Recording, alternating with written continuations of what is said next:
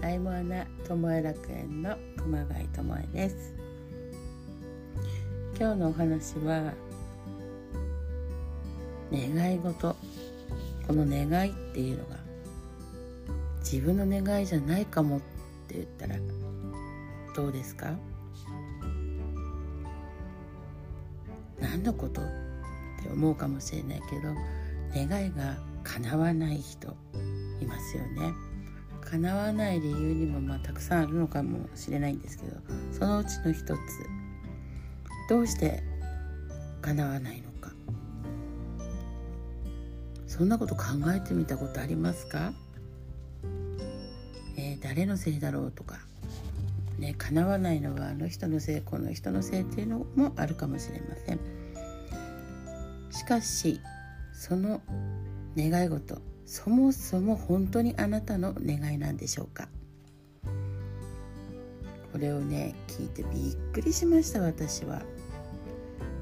自分の願いってすごく正しいってね思って心底小さい頃からねそう思ってたっていう。そういうね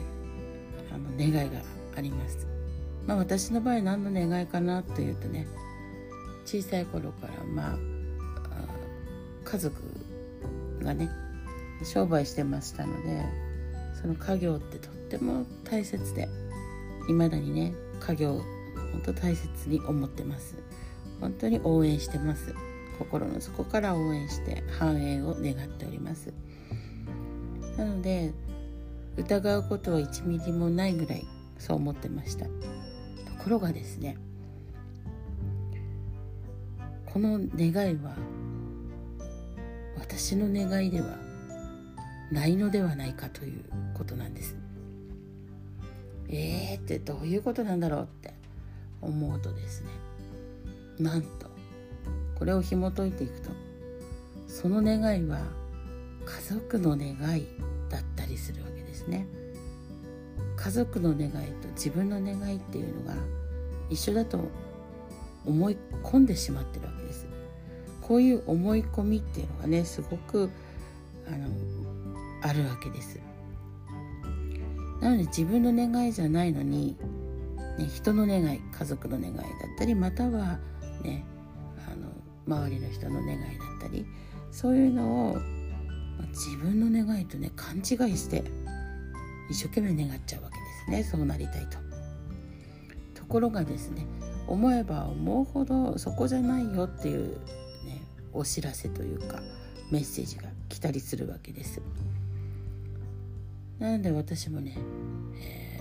ー、数えたらきりがないほど、うん、病気と怪我と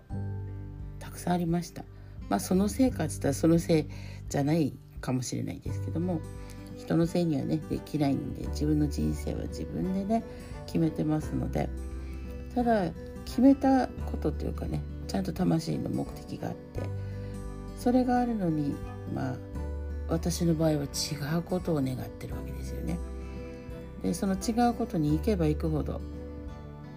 まあ、足止めじゃないけどねいろいろ起きるわけです。でも私は何回ねこう言われてもまたねあの家計のことは家計実家のことを思うわけですね。なのでこんな考えが皆さんの中にもあるってことです。なのでねもう一度この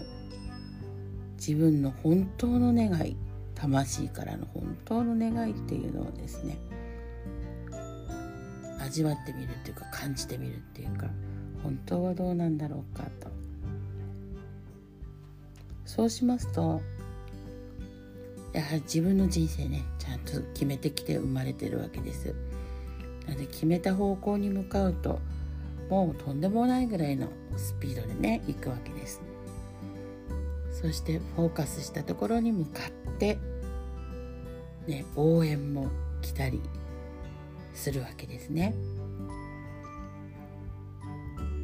なので本当にやりたいって思ってること違うかもしれないってことです。そんな話をね今日はしたということなんですけども皆さんいかがでしょうか？ちょっとびっくりですよね。まあ、こういうのも少しあの考えてみるっていうのもね大事かなと思ってます。今日お伝えしたのは